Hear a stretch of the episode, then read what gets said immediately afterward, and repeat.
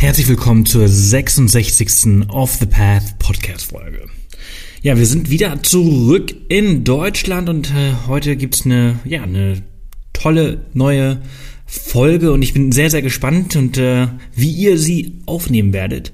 Äh, denn wir sprechen heute über ein Thema, was mir sehr fern liegt, aber äh, vielleicht ist das doch für den einen oder anderen für euch äh, interessant und zwar sprechen wir heute über Hochzeitsreisen und äh, wie man ja eine abenteuerliche Hochzeitsreise quasi organisieren kann, mal so ein bisschen was anderes ähm, als die Pauschalreisen, die vielleicht viele machen. Ähm, ihr seid ja natürlich ein ganz anderes Publikum, die auch etwas ganz Besonderes stehen und äh, ja, da bin ich mal gespannt und ja, da habe ich mir heute den besten Gast dafür rausgesucht. Und zwar habe ich meinen Kumpel Raphael vom Hochzeitsportal 24.de eingeladen und wir haben vor ein paar Wochen diese Folge hier aufgenommen über eben dieses Thema Hochzeitreisen und ja, wie man diese organisieren kann und worauf man achten sollte. Ähm, ein spannendes Thema, über das ich mich noch nie informiert habe. Und äh, das ist das Tolle an diesem Podcast, dass ich immer wieder an neue Themen quasi herangebracht werde. Ja, und äh, wir sind wie gesagt wieder zurück in Deutschland aus Australien. Victoria war der absolute Wahnsinn, also besonders die Woche auf der Great Ocean Road war cool, aber auch Wilson's Promontory äh, letzte Woche, wo wir dort waren. Wetter hat leider nicht so ganz mitgespielt, aber wir hatten ein paar richtig schöne Tage. Und äh, ja, alles weitere dazu findet ihr natürlich wie immer auf YouTube. Ne, wer es noch nicht abonniert hat, einfach mal rübergehen www.youtube.com com slash Sebastian Canaves. Und ja, ansonsten äh, sind wir zurück. Wir wohnen fast in der neuen Wohnung. Wir haben äh, fleißig renoviert die letzten paar Tage. Äh, ich bin gerade dabei, neues Equipment für das Büro zu bestellen, also neue Monitore, neue Podcast-Mikros, ähm, Büro, also Büromöbel. Das wird alles total klasse. Es geht natürlich ordentlich ins Geld, aber ich bin motiviert. Ich möchte ähm, euch das Bestmöglichste bieten und die bestmöglichste Qualität. Und dafür braucht es entsprechend immer mal wieder ein neues Mikrofon. Und das werde ich jetzt bestellen. Ich bin gespannt, der Unterschied. Nächste Woche solltet ihr dann quasi schon eine bessere Qualität hören, aber die gleiche Stimme. ja, wie gesagt, wir machen jetzt einfach mal äh, mit der Folge. Wir springen einfach direkt ins Interview. Ich wünsche euch ganz viel Spaß mit der 66. Podcast-Folge mit Raphael vom Hochzeitsportal 24. Und äh, ja, ich bin sehr auf euer Feedback gespannt.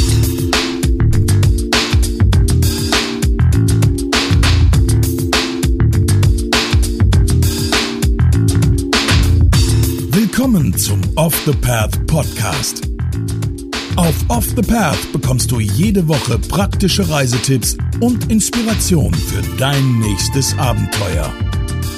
Und hier ist er, dein Travel Buddy und Abenteuer Junkie, Sebastian Canaves.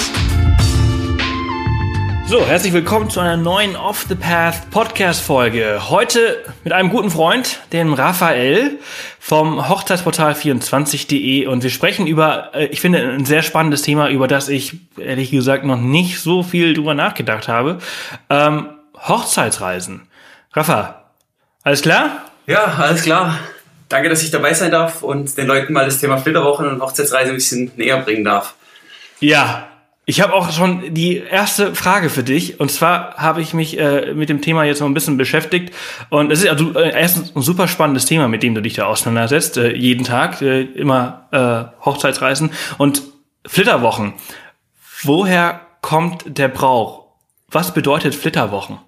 Ähm, also das, da gibt's verschiedene Ansätze, woher dieser Brauch kommt. Ähm, zwei finde ich persönlich am plausibelsten. Ähm, der eine Ansatz ist, dass äh, das Brautpaar sich früher ja gar nicht kannte. Also es war ja ganz oft, dass äh, geheiratet wurde und man hat sich davor eigentlich gar nicht gesehen. Und dass eben dann die, die Flitterwochen dazu da waren, um sich erstmal kennenzulernen. Und damit man das eben ohne den Stress der Verwandten und Bekannten aus dem Ort äh, praktisch machen kann, ist man eben verreist.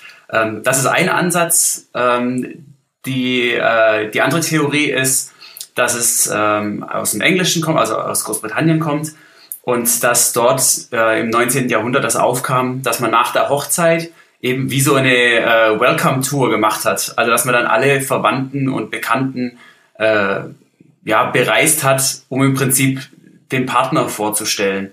Ähm, das ist die andere Theorie. Ähm, ich finde, beides klingt plausibel und macht auch Sinn.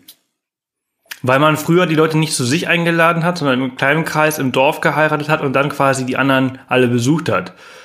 Genau. Heute ist es ja andersrum. Ja, es war ja früher auch so, dass äh, man konnte früher ja nicht einfach mal sagen, oh cool, ich gehe zu einer Hochzeit, die äh, 50 Kilometer entfernt ist. Ähm, das da war ja dann drei Tage ganz, hin. Genau. Und äh, so nimmt dann eben das Brautpaar die Reise auf sich, um dann die Verwandten kennenzulernen und hoffentlich auch ein paar Geschenke einzusammeln. Interessant. Haben wir heute wieder was dazugelernt. Ähm, ja, ich habe mir da echt so ein paar Gedanken drüber gemacht. Ähm, was macht denn für dich Du hast ja auch schon eine Flitter, also Flitterwochen hinter dir, beziehungsweise eine, eine Hochzeitsreise. Äh, was macht für dich die perfekte Hochzeitsreise aus? Äh, ich finde, die perfekte Hochzeitsreise ist es dann, wenn es wirklich zum Brautpaar passt. Also, dass man sich nicht äh, irgendwie drauf fokussiert, okay, was macht man denn normalerweise in den Flitterwochen, sondern dass das Brautpaar wirklich das macht, wo sie auch Bock drauf haben. Also, dass, äh, wenn sie sagen, sie wollen irgendwo chillen, dann gehen sie irgendwo hin zum Chillen. Wenn sie sagen, ey, wir wollen Adventure, dann sollen sie Adventure machen. Ähm, also, das finde ich, ist das, das Wichtige an Hochzeitsreise. Ähm, meine persönliche Meinung ist, dass eine Hochzeitsreise sollte tatsächlich eine Hochzeitsreise sein, wo das Brautpaar alleine weggeht. Ähm, ich habe selber keine, noch keine Kinder, deswegen weiß ich nicht, wie das ist mit Kindern, aber ich denke, eine Hochzeitsreise sollte wirklich eine Zeit sein, wo man sich als, als Ehepaar Zeit nimmt. Also man sollte es auf gar keinen Fall irgendwie mit, mit Freunden oder sonst irgendwas verbinden, äh, weil dann ist der Sinn äh, der Hochzeitsreise irgendwo auch verfehlt. Und ich denke, es ist auch mal schön, wenn man denn schon Kinder hat, dass man vielleicht sagt, okay, für eine Woche oder so auch mal ohne Kinder, einfach um Zeit für sich selber zu haben. Ja, geht auch.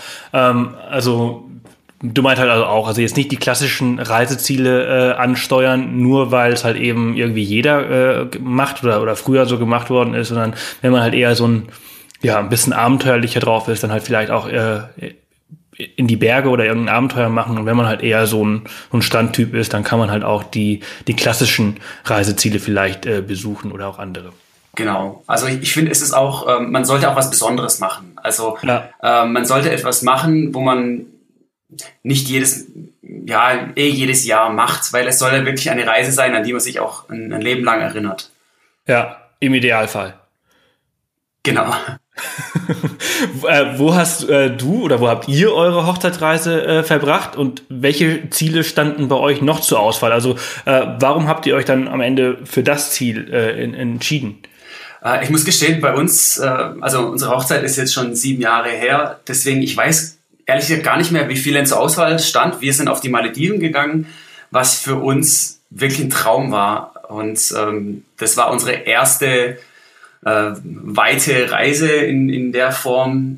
Und da, da muss ich sagen, ich glaube, für uns war das einfach so dieses Bild von Ruhe, Strand, Relaxen. Das war für uns einfach Malediven.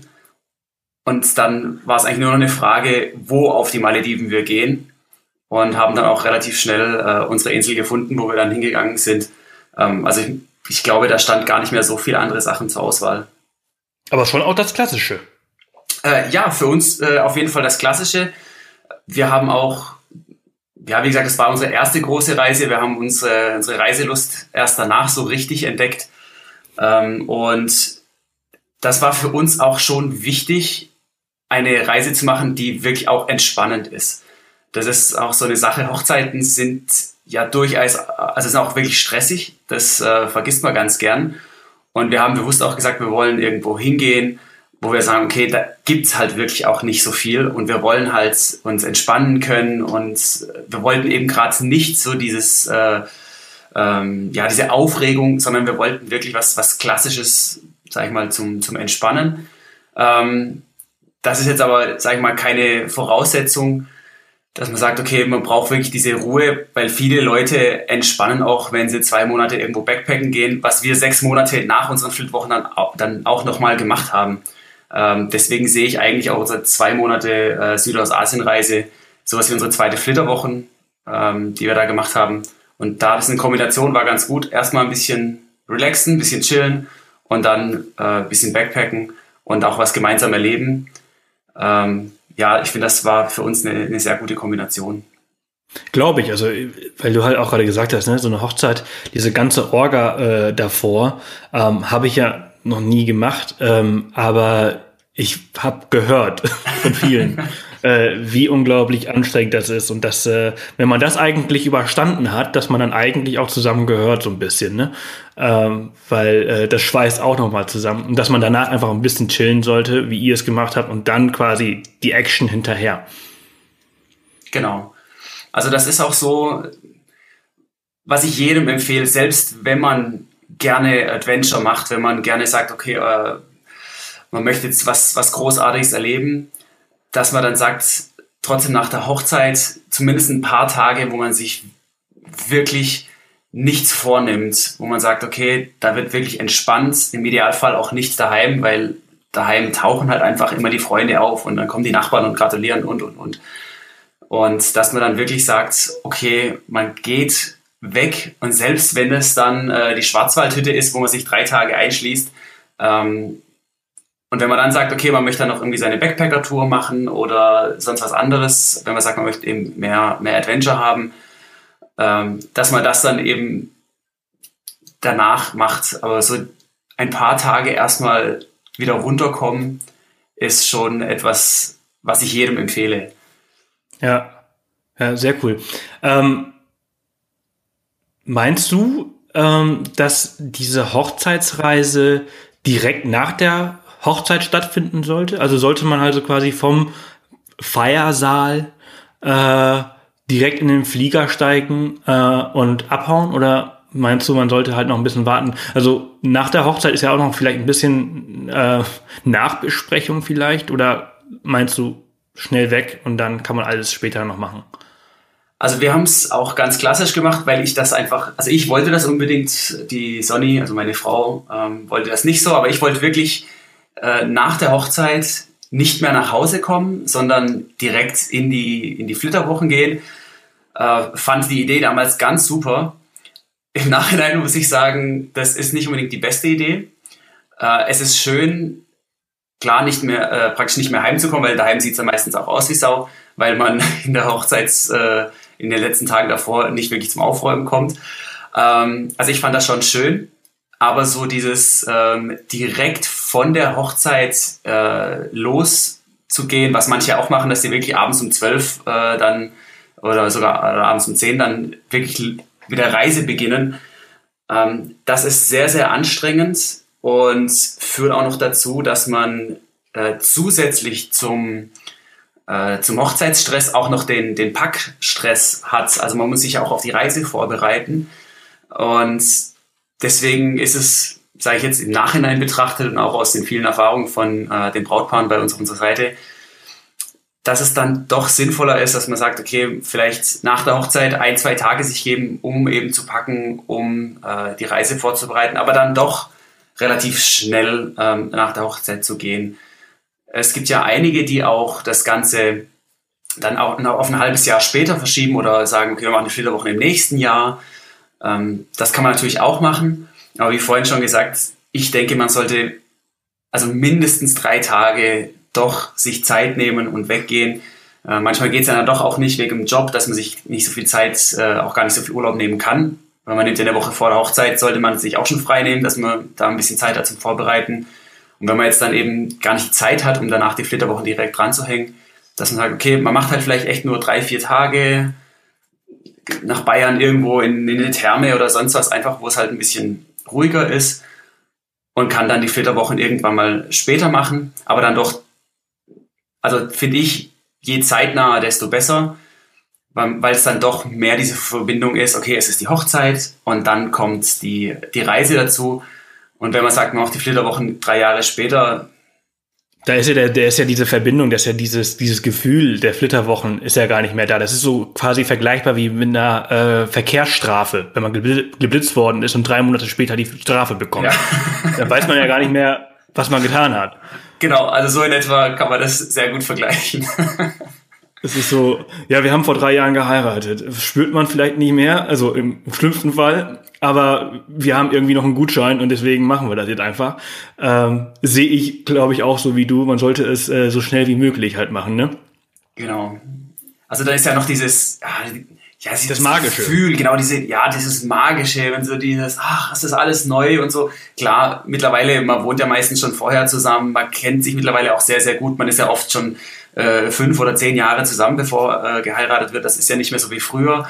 Aber es ist doch etwas Besonderes, wirklich, wenn man, äh, wenn man heiratet, wenn die Ehe beginnt. Und da ist schon ein, ein tolles Gefühl mit dabei und das eben dann auch in die Flitterwoche mit reinzunehmen, das ist schon eine tolle Sache. Ja, jetzt ähm, hast du ja auch so eine eher klassische Hochzeitsreise gemacht, wie viele auch. Das geht dann oftmals an so einen Traumstrand, wie halt in den Malediven. Die Seychellen, die sind auch ganz äh, hoch äh, im Rennen. Ähm, Gibt jetzt auch, ne, wir sind ja ein Off the Path, ist ja ein Abenteuerreiseblog ja eigentlich. Also gibt es da jetzt auch so abenteuerliche Alternativen? So was, was sind so die abenteuerlichsten Geschichten, die du von, von ähm, Hochzeitsportal 24 gehört hast, so von deinen, von deinen äh, Besuchern? Also das äh, abenteuerlichste, ähm, würde ich sagen, das ist die Weltreise direkt als, als Flitterwochen, ähm, wo man dann sagt, okay, man verzichtet halt auf den Strand, man verzichtet auf dieses, dieses Klassische und äh, möchte dann doch eben was erleben. Das finde ich sehr cool, wenn man das machen kann, dass man sich, dass man dann seine, seine Ehe wirklich mit so einer, so einer Knallerreise ähm, eben erleben kann ähm, und auch gemeinsam auch gewisse Herausforderungen ähm, ja, meistern kann. Weil es ist ja schon so, dass meistens ist ja eben eine, eine Abenteuerreise, die soll ja auch spannend sein, da soll ja auch Herausforderung dabei sein. Und sowas, das schweißt ja auch zusammen, das, ähm, das stärkt auch die Bindung. Sowas ist wirklich toll. Und ähm, also ich, wie gesagt, ich finde das super, ähm, wenn man auch eben sagt, okay, wir gehen in die Flitterwochen und machen etwas, etwas Besonderes, was man eben sonst äh, vielleicht nicht macht. Und es ist auch die Frage, wenn man schon generell sehr viel Abenteuerurlaub gemacht hat und man ist überhaupt nicht der Strandtyp. Ja, was, was will man denn sich dann am Strand äh, hinlegen? Also das, ähm, also ich bin auch nicht ein Mensch, der sich, der sich sonnt. Ja, ähm, das ist auch jetzt voll nicht mein Ding. Ich war auf meine Lieben eher tauchen. Ähm, also ich bin, bin schon ein großer Fan davon, dass man sagt, man macht eben dann auch ein paar, äh, paar Alternativen. Und da sind, wie gesagt, ähm, Weltreise ähm, ist, ist äh, ganz toll. Auch wenn man sagt, man geht zum Beispiel Backpacken äh, in irgendeinem Land, ähm, das ist ja dann auch oft so, man geht zum Beispiel, wenn man in Asien unterwegs ist, kleine Hotels, kleine Räume, rennt auch mal eine Ratte durchs Zimmer, das muss man mal dann gemeinsam, ähm, ja, dass man das gemeinsam erlebt. Das ist, äh, das sind auch Momente, die schweißen halt dann von, von Anfang an zusammen. Ähm, ja, deswegen denke ich, dass ähm, also der Trend geht auch dahin, dass die Leute jetzt nicht mehr so nur das Klassische machen, sondern eben auch mal äh, ein bisschen ja, Besonderes. Ähm, was auch ganz toll ist, ähm, ist jetzt, sagen wir mal, ein recht neuer Trend äh, im, im Hochzeitsreisebereich, dass man sagt, man, man läuft zum Beispiel den Jakobsweg ähm, entlang. Mhm. Ähm, solche Sachen, ähm, das sind eben Erlebnisse, die sind einmalig und sowas ist für eine Hochzeitsreise natürlich super geeignet. Ja, total. Also das ist auch noch äh, was richtig, ja, da ist man zusammen, man läuft diesen ganzen langen Weg, das äh, schweißt doch mal auf einer ganz anderen Art und Weise äh, zusammen. Ähm, vieles, was ich auch gehört habe, ist so zum Beispiel Afrika wird immer beliebter halt auch für Hochzeitsreisen. Ähm, so Safaris und solche Sachen, die sind ja schon immer äh, beliebt gewesen, aber ähm, das kommt auch immer, es hat immer sowieso einen zweiten Frühling, merke ich, dass immer mehr äh, in die Richtung gehen? Also ich glaube, ähm, also klar, Afrika und so Safari, das war schon immer ähm, sehr beliebt, aber ich glaube, dass es heute mehr in die Richtung, äh, also Afrika, aber Individualreisen. Mhm. Also dass die Leute eben nicht mehr sagen, okay, ich buche halt die Rundreise und mache halt Namibia und Südafrika und fahre halt im Bus durch die Gegend, sondern dass man eben dann doch sagt, man mietet sich äh, einen, einen Wagen und fährt eben auf eigene Faust und macht halt vielleicht dann nur im, äh, in den Parks, macht man dann geführte Touren mit, aber sonst, ähm, ich glaube, es geht schon mehr, dass die Leute so was, was Individuelles machen, wo diese, dieser Abenteuergedanke auch ein bisschen mehr drin ist. Weil klar, eine Afrika-Rundreise ist schon geil. Aber es ist was ganz anderes, wenn man mit einem eigenen Auto unterwegs ist, dann hat man vielleicht mal eine, eine Reifenpanne und muss mal damit umgehen. Ähm, das, die Leute werden schon mutiger, dass sie eben auch sagen, okay, wir wollen halt mal ein bisschen was. Ähm, ich meine, klar, du heißt ja auch Off the Path, das wollen die Leute auch und das ist natürlich im Hochzeitsreisen-Segment ist das genau das Gleiche. Ja, cool. Hast du ein paar Tipps, also äh, wenn für alle, die gerade zuhören und quasi äh, äh, vor der Entscheidung jetzt stehen, äh, die Hochzeitsreise zu machen? Also du hast ja auch gesagt, also eher zeitnah, äh, wenn es nur ein paar, für ein paar Tage sind. Aber wie plane ich meine Hochzeitsreise denn richtig? Ich meine, so, so Reisen allgemein als Pärchen hat immer auch ein bisschen was mit Kompromiss zu tun, das, den richtigen Ort zu finden, was will der eine, was will der andere. Ähm, ich weiß zum Beispiel, ich habe eine Studie mal gelesen, dass kreative Menschen, so wie wir zwei zum Beispiel, ähm, die sollten eher aktiv reisen und Leute, die halt äh, aktiv arbeiten, also ähm, sagen wir mal, äh, also körperlich, ne, so Bauarbeiter oder oder ähm, ja, weiß ich jetzt gar nicht, fällt mir jetzt nichts anderes ein, aber die sollen eher entspannen. Manchmal hast du ein Pärchen, der eine ist kreativ, der andere ist eher aktiv bei der Arbeit. Wie findet man da das ideale Reiseziel? Ah, ja, das ist natürlich sehr schwer, ähm, aber ist perfekt oder ist auch ein guter Start in die Ehe, weil äh, in der Ehe muss man eben auch Kompromisse eingehen und das muss man eben beim Reisen auch, auch schon lernen. Und Deswegen meine ich ja auch immer, dass eine Weltreise vor der Ehe immer stattfinden soll, weil wenn man das schafft, 24-7 mit jemandem zusammen zu sein, dann kann man den auch heiraten. Ja, das ist, äh, da ist was Wahres dran. Äh, vor allem beim Reisen kann man sich ja auch nicht so leicht aus dem Weg gehen, wie man das, äh, sag ich mal, im, im Alltag machen kann. Und man kann halt nicht einfach sagen, so, wir sehen uns jetzt drei Tage nicht. Das ist beim Reisen ein bisschen schwierig. Ähm, deswegen gemeinsam vorher reisen macht auf jeden Fall Sinn aber ich, ich denke mal, es ist ja auch so, dass die, die meisten Leute kennen sich ja schon, schon eine Weile und sind auch schon verreist. Äh, ich, ich lehne mich da jetzt mal ein bisschen aus dem Fenster und sage, es ist keine gute Idee zu heiraten, wenn man nicht schon vorher irgendwie auch mal schwierige Dinge äh, durchlebt hat. Und ähm, es kann schon eine Überraschung kommen, wenn man jetzt, angenommen, man ist jetzt äh, erst sechs Monate zusammen, heiratet dann und dann macht man gleich mal eine Weltreise und dann stellt man fest, oh, wenn man die ganze Zeit aufeinander hängt, dann klappt das gar nicht. Deswegen vielleicht vorher schon mal ein bisschen reisen und rauszufinden, was ist man denn für ein Typ, auch was ist man denn für ein Reisetyp.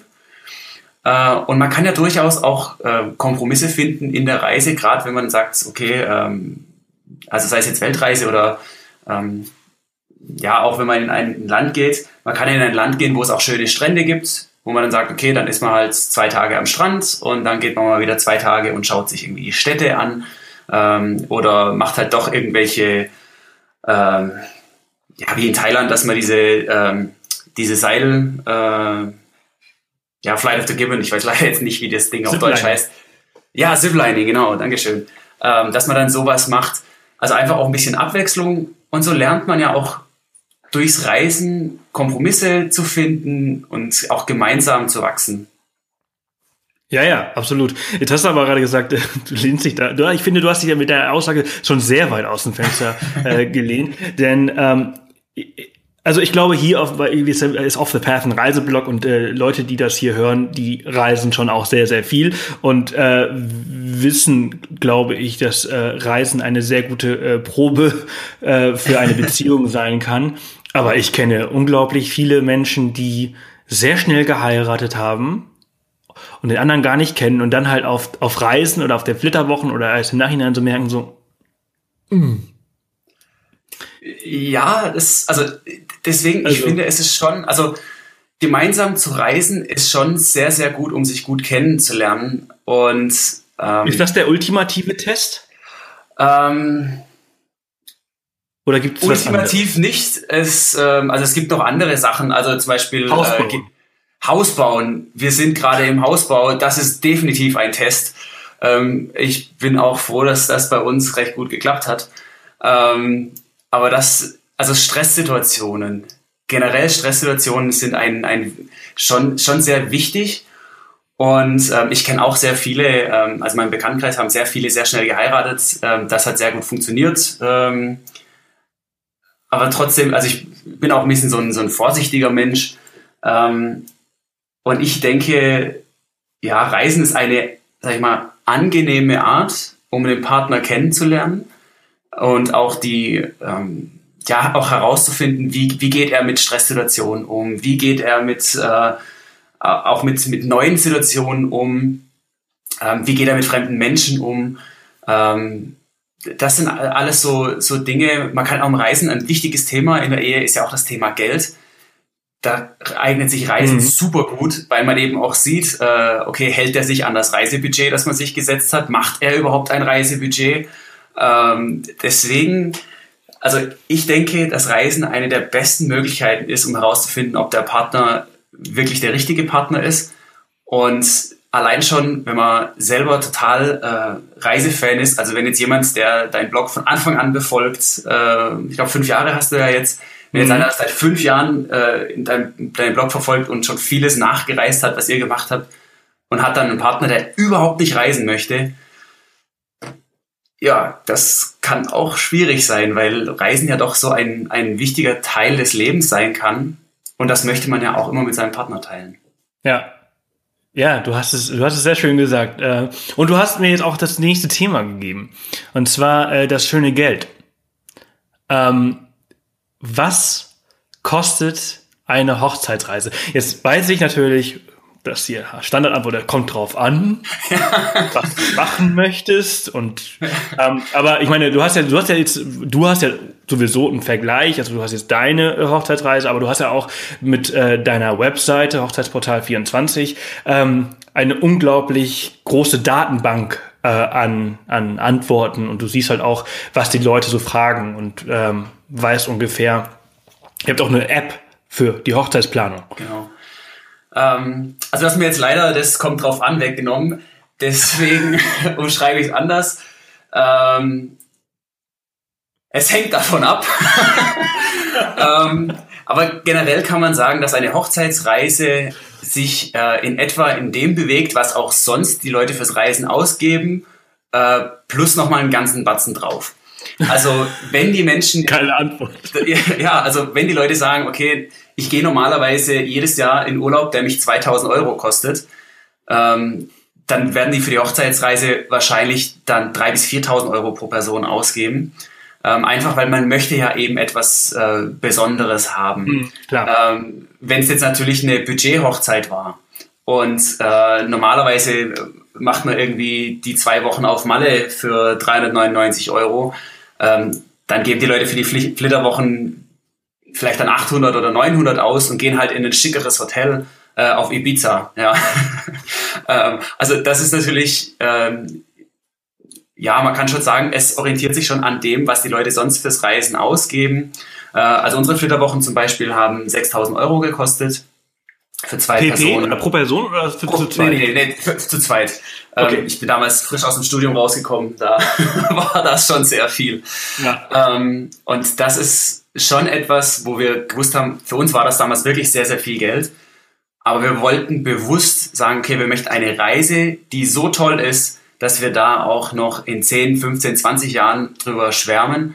Und obwohl wir mittlerweile äh, eine einjährige Weltreise gemacht haben, ein halbes Jahr in Thailand gelebt haben und auch sonst viel rumgekommen sind, sage ich immer noch, unsere Flitterwochen waren einfach der Wahnsinn und es war eine so tolle Reise. Und ich finde, so sollte das auch sein. Und dementsprechend sollte man das auch vom Budget her so einplanen, ähm, dass wenn, also wenn einem Reisen wichtig ist, dann sollte man das auch wirklich im Hochzeitsbudget doch dementsprechend auch ähm, berücksichtigen, dass man sagt, okay, es ist halt nicht irgendeine Reise, sondern es ist wirklich, es sind die Flitterwochen, wo man dann ein, ein schönes Event hat, eine schöne Reise, die man gemeinsam äh, für den Rest seines Lebens miteinander teilt. Ähm, und das, das in etwa, ich hoffe mal, dass diese Antwort dann okay ist, auch wenn die schon leicht in die Richtung geht. Es kommt drauf an. ja, nee, absolut. Äh, wie lang äh, sind die im Durchschnitt? Also kommt auch darauf an, wie viel Zeit man hat, wie viel Urlaub man hat, aber ähm, es ist eher so eine sieben Tage Geschichte meistens oder es sind die, nehmen die meisten Leute sich 14 Tage Zeit. Ähm, also ich meine, sieben, sieben Tage ist auch immer sehr schwer, um wirklich abzuschalten. Du brauchst ja drei ja, Tage, um also abzuschalten. Es ist schon, schon der Klassiker, es sind zwei Wochen. Ähm, hat auch einfach damit zu tun, dass, äh, wie gesagt, für die meisten Leute ist es schwer, mehr Urlaub zu bekommen. Also wer festangestellt ist, nimmt eine Woche vor der Hochzeit Zeit, dann nimmt man nochmal die zwei Wochen danach, dann sind schon drei Wochen rum. Ähm, da, ja, für viele besteht gar nicht die Möglichkeit, mehr zu machen. Ähm, was ich allerdings äh, doch schon oft äh, erlebe, ist, dass die Leute eben wirklich sagen, okay, sie machen halt wirklich nur eine Woche irgendwas Kleineres direkt nach der Hochzeit und verschieben das dann eben auf den Winter und machen da dann eben dann nochmal drei Wochen. Äh, speziell, wenn man eben nicht etwas Klassisches machen, also klassisch sage ich jetzt einfach mal den Strand, ähm, sondern wenn man doch auch mal den Rucksack nehmen möchte und ähm, irgendwie Lateinamerika bereisen möchte, da sind zwei Wochen ist halt einfach zu kurz. Und das sind dann oft die Situationen, wo die Leute dann die Flitterwochen doch um sechs Monate oder so verschieben. Ähm, und das, ja, dann sind es dann eben auch drei Wochen. Äh, es ist selten, dass die Flitterwochen äh, wirklich nur so drei oder vier Tage sind. Das gibt's auch oft, äh, oder nicht oft, also leider, leider äh, ist das schon so, dass manche Leute sich nicht mehr leisten können, ähm, speziell jetzt im, im Niedrigbudgetbereich. Ähm, und die versuchen dann immer zu sagen, ach, wir machen dann irgendwann mal, machen wir dann die richtigen Flitterwochen, wenn wir mehr Geld haben. Aber das, das passiert halt dann oft eben auch nicht, äh, was ich sehr, sehr schade finde.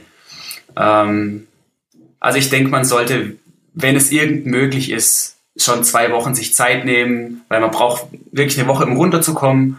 Und dann hat man noch mal eine Woche, wo man wirklich gemeinsam auch entspannen kann, äh, sich auch in Ruhe auch entdecken kann. Hm. So, ja, sehe ich auch so. Ähm, jetzt, in, jetzt seid ihr sieben Jahre verheiratet. Genau. Woran äh, erinnert man sich mehr? An die Hochzeitsreise oder an die Hochzeit mit der Feier? Oh, das ist eine sehr gute Frage. Ähm, unsere Hochzeit war der Knaller. Ähm, deswegen, unsere Hochzeit war sehr geil. Unsere Flitterwochen waren phänomenal. Ähm, ich denke, ich erinnere mich an beides noch sehr gut. Ähm, aber da mir das Reisen so, so Spaß macht, denke ich schon öfters so, ah oh, ja, Malediven war schon geil und so. Hm, wollen wir nicht schauen, dass wir zum Zehnjährigen vielleicht nochmal hingehen oder so. Ähm, also es ist schon natürlich so, ähm, ja, auch wenn ich wirklich, ich bin wirklich kein Strandurlauber, aber Malediven ist da echt eine Ausnahme oder ich denke mal, Seychellen werden wahrscheinlich auch genauso schön sein, aber ähm, das war so ein, ähm, also ich erinnere mich ganz oft an das Essen auf den Malediven, ja. ja. Das, ich glaube, ich erinnere mich mehr an das Essen auf den Malediven als an das Essen auf meiner Hochzeit, obwohl das auch sehr gut war. ähm, weil es dann doch etwas Besonderes ist, wenn man in der Wärme sitzt und dann diese äh, also eine Passion Fruits dann hat und kriegt diese kleinen Häppchen von, also das ist schon etwas, wo wir schon oft auch drüber reden, so, ah, weiß noch, damals so, oh, das geile Essen. Ähm, das ist uns sogar witzigerweise mehr in Erinnerung geblieben, oder wir, wir, wir denken da öfters drüber nach, weil, also kristallklares Wasser haben wir auch in Thailand gesehen oder in anderen Ländern. Aber so diese Kombination aus dieser Entspannung und diesem fantastischen Essen und dieser, einfach dieser Ruhe, die wir da hatten, da denken wir schon oft drüber nach. Also wenn, wenn ich jetzt mich festlegen müsste, würde ich sagen, ich glaube, wir denken schon öfters über die Hochzeitsreise nach als über die Feier. Sehr cool. Und dementsprechend sollte man äh, sich eine Hochzeitsreise sehr gut überlegen und entsprechend auch das Budget für etwas Tolles zur Seite legen. Ja, auf jeden Fall. Sehr cool. Äh, ich meine, jetzt, jetzt habe ich eine, Challenge oder einen Deal für dich. Also wenn die Zuhörer sagen, ich möchte unbedingt von Raphaels und Sonis Hochzeitsreise auf die Malediven mehr erfahren, dann schreibt uns an podcast at offthepath.com oder in die Facebook-Gruppe, die wir ja äh, vor kurzem gegründet haben und erzählt uns, dass ihr mehr davon hören wollt und dann äh, würde ich dir jetzt anbieten, hier in der Show, dass wir dann darüber nochmal eine Folge aufnehmen. Ist das okay für dich? Ja, sehr gerne. Also wie gesagt, Malediven war so geil, da kann ich wirklich auch einen ganzen Podcast nur über unsere Malediven ja, sprechen wir 40 Minuten über das Essen und fünf Minuten über das kristallklare Wasser. Ja, Tauchen war auch sehr geil. Also. Tauchen. Okay, also hier ist äh, die Challenge für euch, die hier zuhören. Geht auf unsere Facebook-Gruppe. Äh, der Link ist in den Show Notes äh, hinterlegt. Ihr könnt auch einfach eine E-Mail e an podcast@offthepath.com schicken. Ähm, und äh, wenn viele von euch Bescheid sagen, dann machen wir das. Dann nehmen wir nochmal eine Folge darüber auf, wenn euch das interessiert. Und Raphael, ich würde sagen, super geile Informationen. Äh, ich fand eine sehr, sehr spannende Folge. Es hat richtig Spaß gemacht mit dir. Und äh, ja, ich danke dir vielmals. Ja, danke. Hat mir auch wirklich Spaß gemacht und äh, ich hoffe, dass es deinen Zuhörern auch gefällt. Ja, ich bin mir sicher. Äh, wie gesagt, ich lade dich auch noch in unsere Facebook-Gruppe ein. Dann können Leute natürlich auch äh, dich fragen. Ähm, die Webseite und App und alles drum und dran findet man auf hochzeitsportal24.de und im App Store.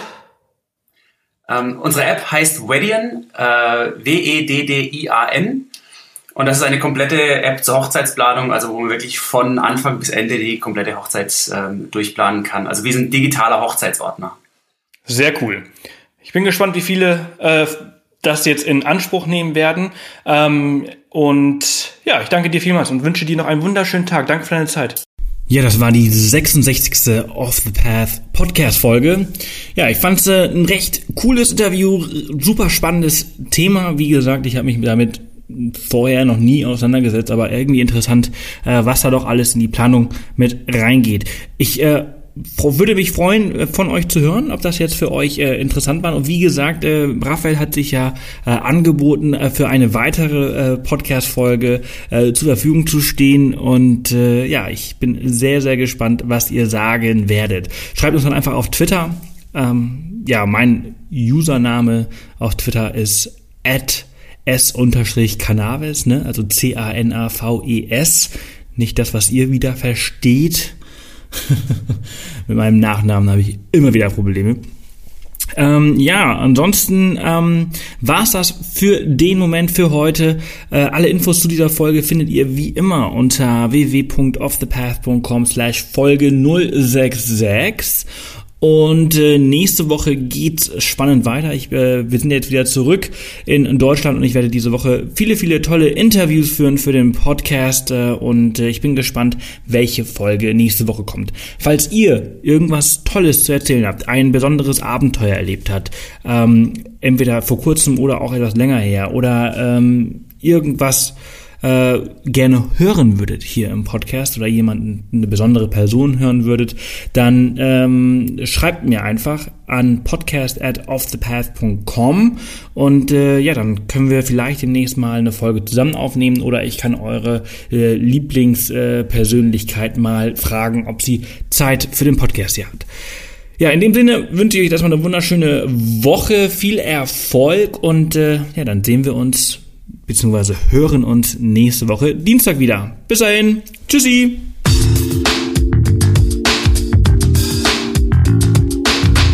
Das war wieder eine Off the Path Podcast Folge. Erzähl auch deinen Freunden von diesem coolen Podcast-Kanal und hinterlasse eine Bewertung auf iTunes. Nächste Woche kommt die nächste spannende Folge. Bis dahin, mach jeden Tag zu deinem Abenteuer.